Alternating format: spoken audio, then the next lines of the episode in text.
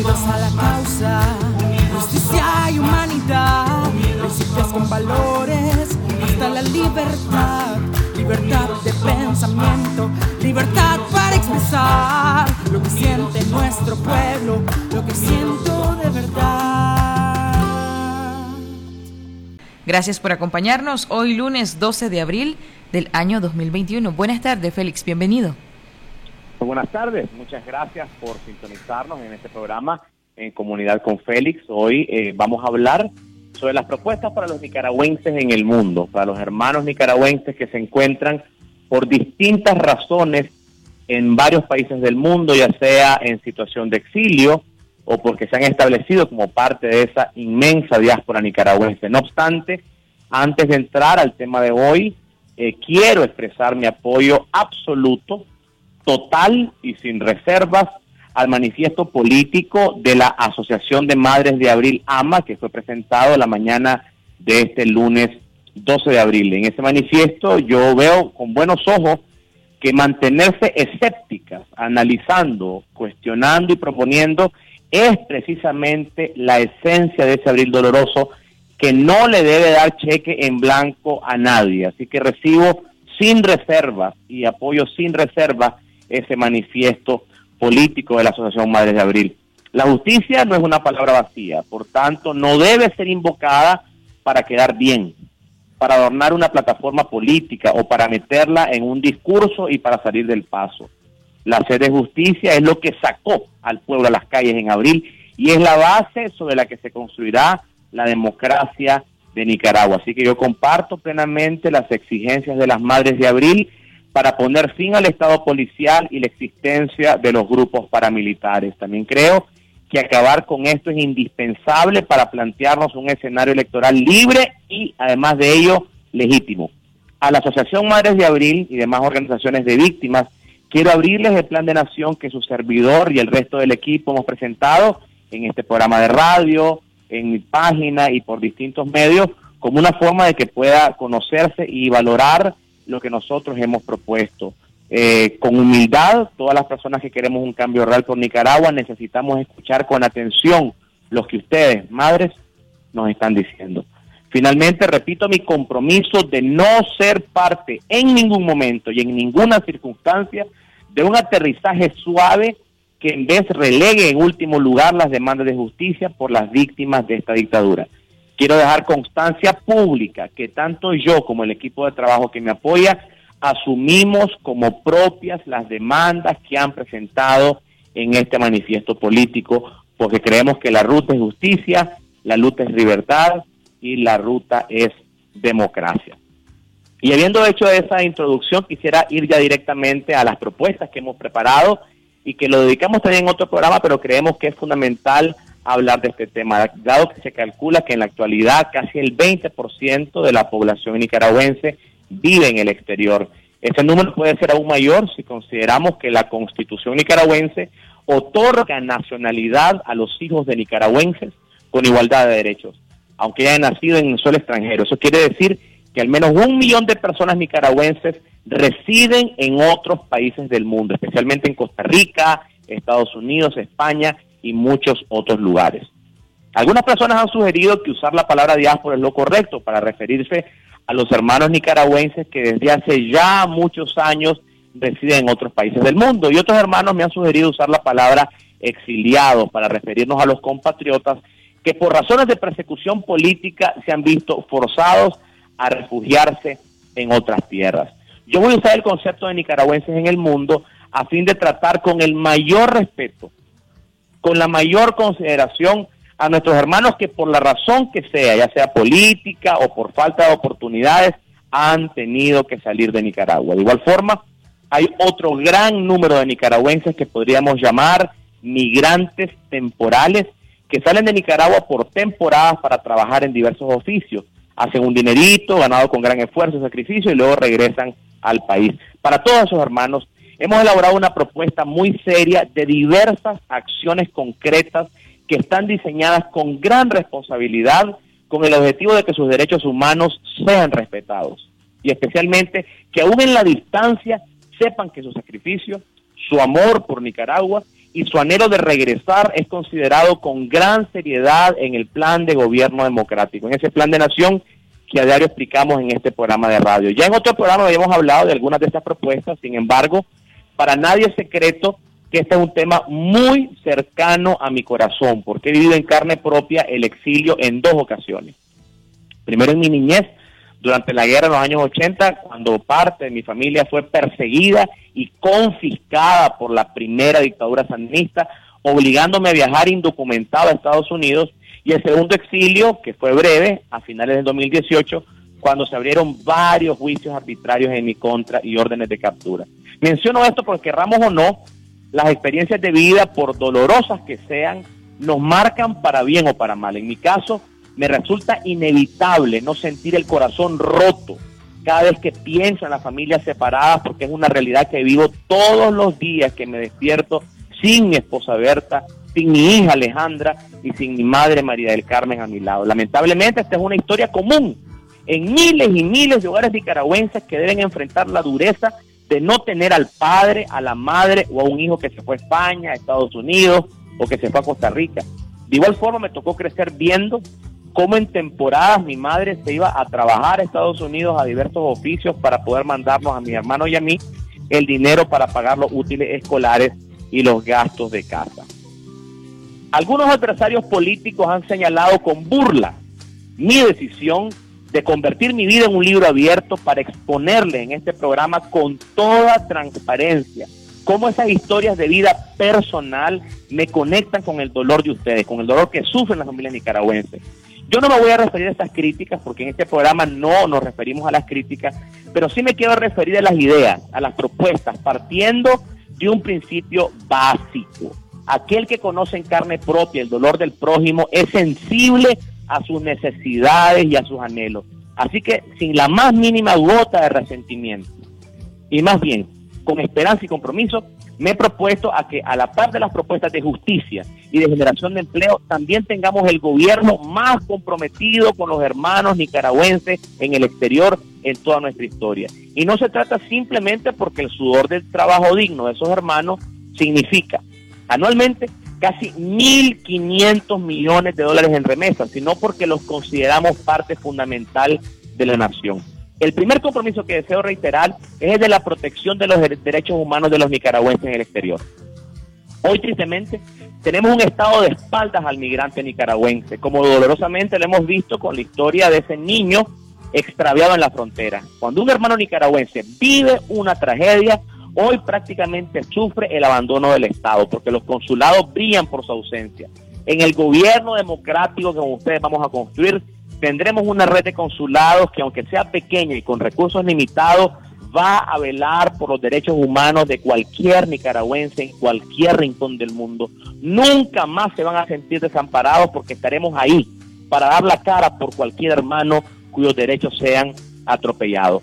Tomando las lecciones aprendidas exitosas de otros países, vamos a crear la Secretaría de Nicaragüenses en el mundo, adscrita a la Presidencia de la República, con el mandato de implementar una estrategia nacional de atención integral a los nicaragüenses residentes en el exterior. Para los hermanos que por razones políticas se han visto forzados a migrar, vamos a suscribir convenios con la OIM y con ACNUR para implementar en los primeros 100 días de gobierno un plan nacional de retorno seguro y voluntario de exiliados, con acompañamiento de esas agencias internacionales y el apoyo de un nuevo ministerio, el Ministerio de Reconstrucción y Atención Postconflicto. Vamos a trabajar de la mano del sistema financiero nacional junto a los bancos y empresas remesadoras para que las miles de familias que reciben remesas puedan usar el historial de sus remesas como una forma de acceso al crédito para construcción de viviendas, para mejora de sus casas, para pago de colegiaturas e incluso para microcrédito para la apertura de nuevos negocios. En otras palabras, vamos a trabajar juntos para que quien envía su remesa pueda ver que ese dinero se convierte en una forma más efectiva para sacar a sus familias de la pobreza. Vamos a asegurar que el derecho del voto en el exterior se cumpla, para que nunca más se le vuelva a negar ese derecho al voto a los hermanos que residen en el exterior. Vamos a asegurar la cedulación de todos los nicaragüenses en el exterior y vamos a crear incentivos fiscales y facilidades aduaneras para que los nicaragüenses que desean regresar a Nicaragua lo puedan hacer introduciendo sus pertenencias sin mayores costos tributarios. Y otro punto muy, muy importante es el papel maravilloso que pueden jugar los nicaragüenses en el exterior que son emprendedores, que son empresarios pequeños y medianos y que desean venir a invertir en Nicaragua. Vamos a crear un programa de incentivos y de promoción de inversiones especialmente diseñados para emprendedores nicaragüenses en el exterior que quieran venir a poner sus negocios en la tierra que les dio nacer. Vamos a crear facilidades para que los nicaragüenses en edad de retiro que quieran venir a su tierra natal a retirarse lo puedan hacer bajo la cobertura de una ley especial que les dé incentivos y garantías de su tranquilidad, de sus propiedades, de sus ahorros y de los servicios de salud. Queremos aprovechar el talento, la creatividad, la innovación de los hermanos nicaragüenses en el mundo y para ello vamos a crear el Consejo Nacional de Nicaragüenses en el Mundo, enfocado en aprovechar los talentos de los hermanos nicaragüenses que aún viviendo en el exterior quieran impulsar proyectos de desarrollo, de emprendimiento, de ayuda social en Nicaragua. Estas son solo algunas ideas, el tiempo ya no me permite hablar de las otras ideas, pero en resumen, sepan, hermanos nicaragüenses en el exterior, que ustedes son parte de esa Nicaragua que juntos vamos a construir. Si tenemos alguna llamada, me encantaría escucharla. Abrimos las líneas telefónicas 2249-1619, 2249-2825 y el 2249-2826. Ya tenemos llamada telefónica. Adelante, buenas tardes. Hola, buenas tardes. Bueno, al parecer se ha caído la llamada telefónica, las líneas continúan activadas. Adelante, Félix.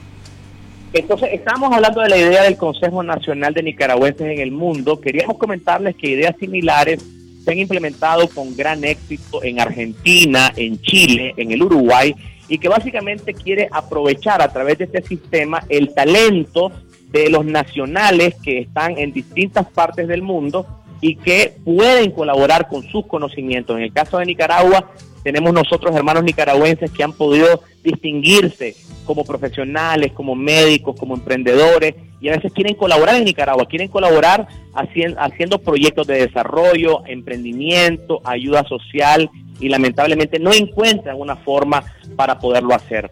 Otra cosa que nosotros lamentamos es que hay algunas partes del mundo en donde hay un buen número de nicaragüenses, por ejemplo en varias ciudades de España, donde no hay consulados y nosotros queremos abrir una red de consulados que pueden ser consulados honorarios, de forma tal que ningún nicaragüense en ningún rincón del mundo sienta que está desamparado por parte del Estado. Félix. Otra experiencia que hemos revisado y que hemos conversado incluso con quienes la han implementado es la experiencia que tiene El Salvador con el viceministerio encargado para los asuntos de salvadoreños en el exterior. Nosotros queremos crear la Secretaría del Nicaragüense en el mundo como una forma de, y esto sería adscrita a la presidencia de la República, como una forma de poder eh, darle mayor atención a esos hermanos nicaragüenses en el exterior. Félix, tenemos llamadas telefónicas. Adelante, me encantaría escucharles. Adelante, buenas tardes. Buenas tardes. Sí, adelante. Buenas tardes, y buenas tardes a la jovencita que está allí en la cabina. Y a todos mis hermanos nicaragüenses, hombres y mujeres. Félix, te hago una pregunta. ¿Qué ha pasado con el asunto de la cédula de las personas, de que ya se le, se le vencieron y no pueden pagar?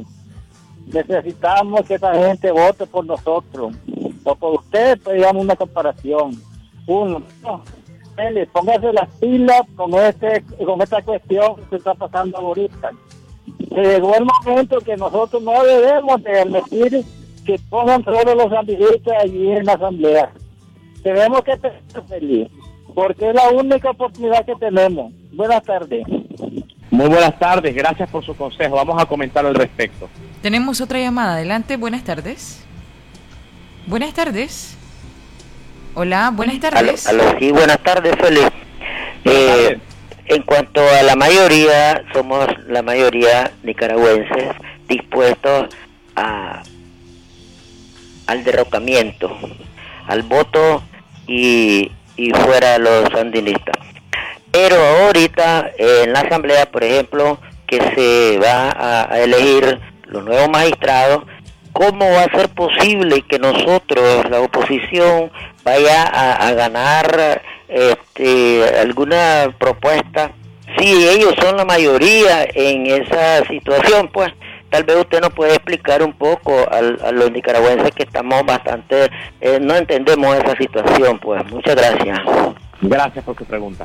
Tenemos otra llamada. Hola, buenas tardes. Buenas tardes. Aló, muy buenas tardes.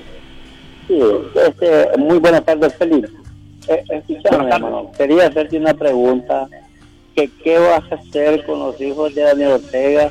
Que yo yo no sé gran cosa, ¿verdad? Pero que ya está asesorado. Pero yo me pregunto, esos muchachos nunca han trabajado, esos hijos de Daniel, y son millonarios. ¿Qué vas a hacer con ellos?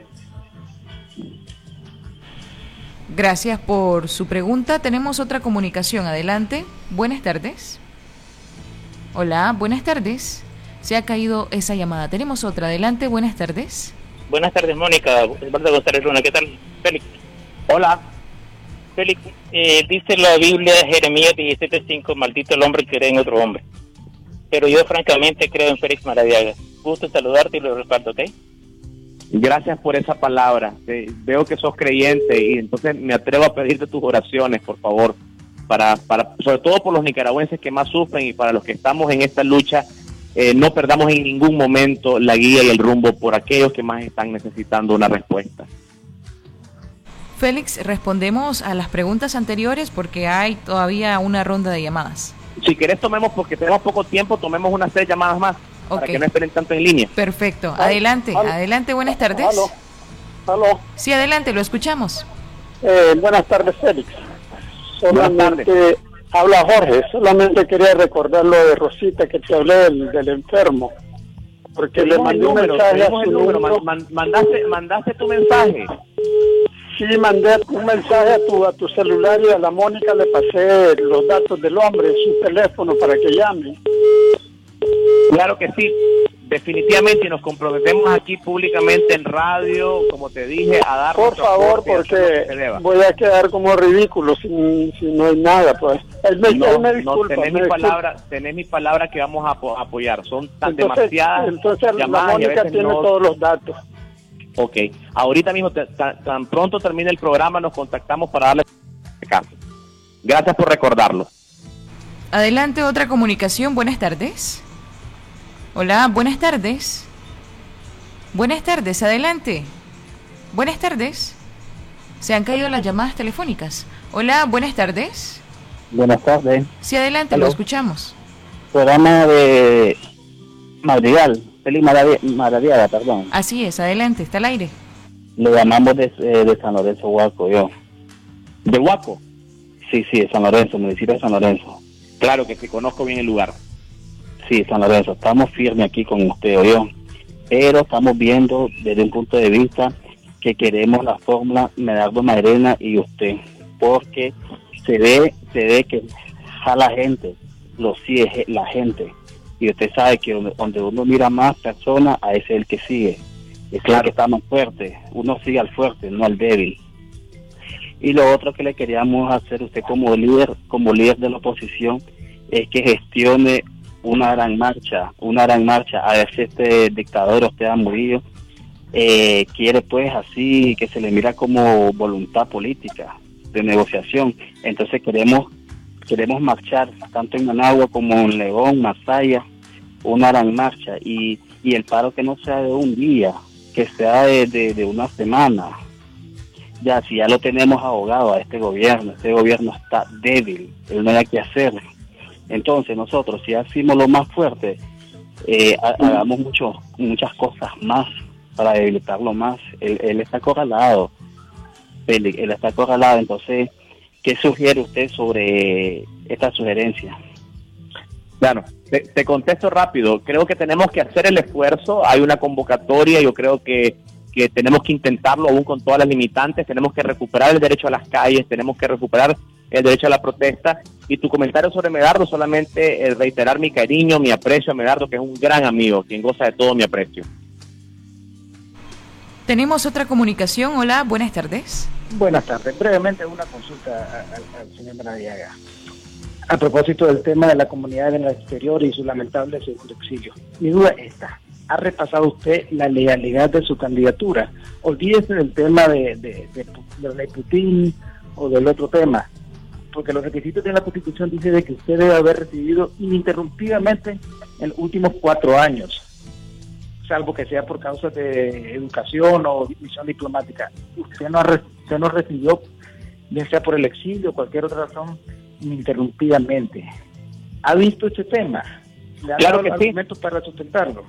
Claro que sí, claro que sí. Y la residencia, la residencia pregunta. La residencia se rompe cuando uno establece residencia en otra parte del mundo. Yo nunca solicité asilo, nunca establecí residencia, nunca me casé en otro lado, nunca adquirí propiedades en otro lado. Por tanto, eh, realmente no he perdido mis derechos. Gracias por el comentario. Otra llamada, adelante. Buenas tardes. Se nos ha caído la llamada telefónica. Adelante, Félix. Bueno, este, con el señor de la cédula que ha preguntado sobre la cédula, hay que hacer todos los esfuerzos. Lamentablemente, eh, la, eh, emisión de la cédula es una facultad que la tiene el Estado y vamos a tener que lidiar con esas limitantes. Nos tenemos que cedular aún con todas esas limitaciones.